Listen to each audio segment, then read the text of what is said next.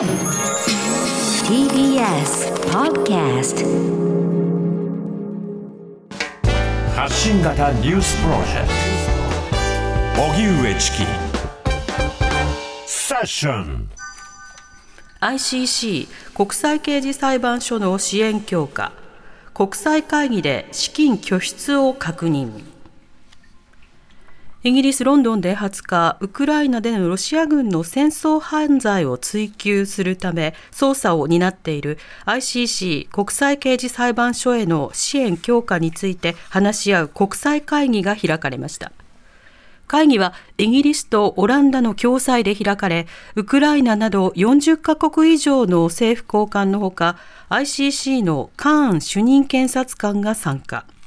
ICC は17日、戦争犯罪の疑いでロシアのプーチン大統領に逮捕状を発布。ロイター通信によりますと、このことについてカーン氏は会合で、裁判官が国連安全保障理事会の常任理事国の指導者らに初めて逮捕状を出す必要があると感じたのは悲しいと述べたということです。会合では各国が合わせて400万ポンド、日本円でおよそ6億4000万円以上の追加資金の拠出を確認したということです。それでは、ウクライナでの戦争犯罪の捜査をする ICC 国際刑事裁判所への支援強化についての国際会議、はい、これが行われたということで、えこちらについて立命館大学国際関係学部准教授の准教授で国際法学に詳しい越智恵さんにお話を伺います。はい越智さん、こんにちは。こんにちは。あ、よろしくお願いします。よろしくお願いいたします。よろしくお願いします。はい、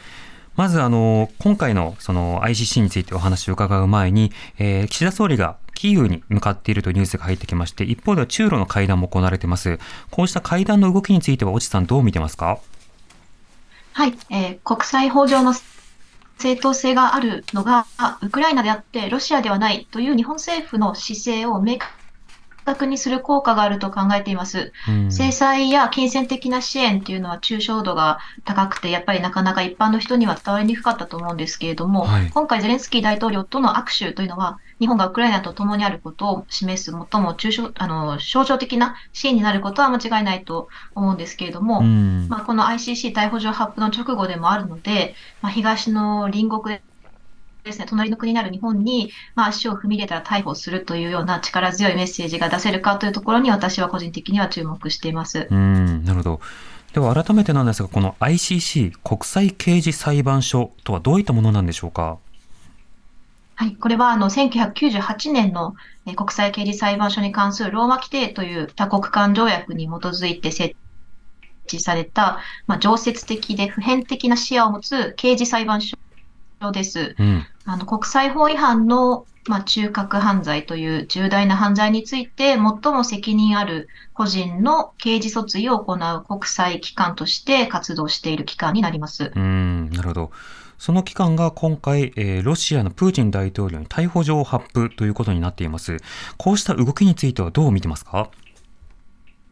はい、あの、侵攻以来ですね、ICC は、あの、自分の、えっ、ー、と、捜査をすることを、えー、進めてきましたし、日本を含む42カ国がこの、えー、捜査開始の依頼をあのした状態にありまして、うん、まあ、この1年間 ICC は自身の捜査に加えて、まあ、そのための国際的な捜査協力体制を整えてき、えー、ました。まあ、並行してウクライナでもこれらの戦争犯罪の捜査や証拠集め、データ分析を行ってきて、あの、身元、その犯人の身元の特定や、あと組織構造など、あの、いろいろなことを分析を続けてきました。で、今年、あの、入って、まあ、1周年、えー、経って、で、その期間、その機会に、まあ、どのような活動を行動するかということが注目されてきたわけですけども、はい、あの、逮捕状発布という、まあ、一番大きな一一歩を進めたということは非常に感慨深いことでもありますし、またこの人、えー、罪状というのが子供の連れ去りということで、うん、まあ、今、もうこの毎秒毎秒ですね、あの、被害に遭ったあのお子さんたちが、あの、見ず知らずの場所でですね、えー、連れ去られていて、家に帰るまでずっと継続する犯罪であるということで、一刻も早く、あの、一刻も早い捜査とそう、えー、抑止ですね、これが重要視された結果ではないかなというふうに考えています。うんこれ、プーチン大統領に逮捕状が出るということは、実際に逮捕される可能性、あるいは裁かれる可能性についてはどうでしょうか？そうですね、過去の例から見ても、まあ、いずれもあのこうしたえ国家の最高指導者に、えー逮捕状が出される例というのはないことはないんですけれども、はいい、ずれも逮捕が実現したのは政権が倒された後えーになっていて、まあ、うん少なくとも在任中は難しいんじゃないかというのが妥当な答えだと思われます。うんまあ、特にロシアは ICC に非協力的ですし、まあ、プーチン氏が不用意にですね、外国に出るということも考えにくいかと思います。はいただ、あの、今回新しいことが次々起きていて、まあ何が起こるかちょっと予測不可能な状態でもあると言えると思います。あの、ロシアで政政変が起こる、ないしは、まあ、周辺国でが強硬な手段に出る、または戦闘中に何かアクシデントがあるなど想定し得るシナリオ自体はたくさんあるように思っています。うん。そしてその ICC 国際刑事裁判所に対して支援強化を行う国際会議がロンドンで行われた。この動きについてはどうでしょうか？そうですね、ICC の財政の問題というのはずっとありまして、まあ国際あの社会で起きるすべての犯罪に目を配っている機関にしては、あの非常に予算も少なく、人員も少なかったという問題があります。特にあうんの最近高度な IT 技術や、まあ、それを扱う人員の確保など、あの課題がありまして、はい。いますので、まあ、資金の提供というのはずっと問題なんですけれども、ただ ICC は特定のあの事件とかに対するですね、いわゆる紐付けの支援というのを受け入れていないので、はい。今回の ICC への支援は、あの ICC 活動全体への資金、えー支援金という形にな、実はウクライナだけに使えるわけではないんですけれども、うん。まあ ICC のあの組織として全体の強化につながるという意味で、あの、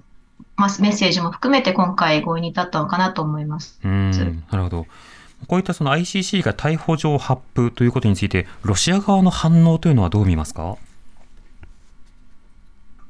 そうですね、まあ、ICC はあの、えーに対しては、まあロシアはそのローマ規定締約の自体のまあ1998年時点ではあの署名というのをしてたんですけども、その後、あの自らクリミアの併合の時にですね、えー ICC からの批判を受けて署名を撤回するといった形で、ずっとあの敵対的なえー立場を取っています。うんが、今回の逮捕状を受けて、さらに ICC 自体の正当性に対する、まあ、あの、非常に厳しい反応をしています。また中国や他の国もですね、ダブルスタンダードを訴えるなど、非常に反発をしているというところで、えーそれですね。よ、より注意して見ていかないといけないなと思っています。うん。なるほど。わ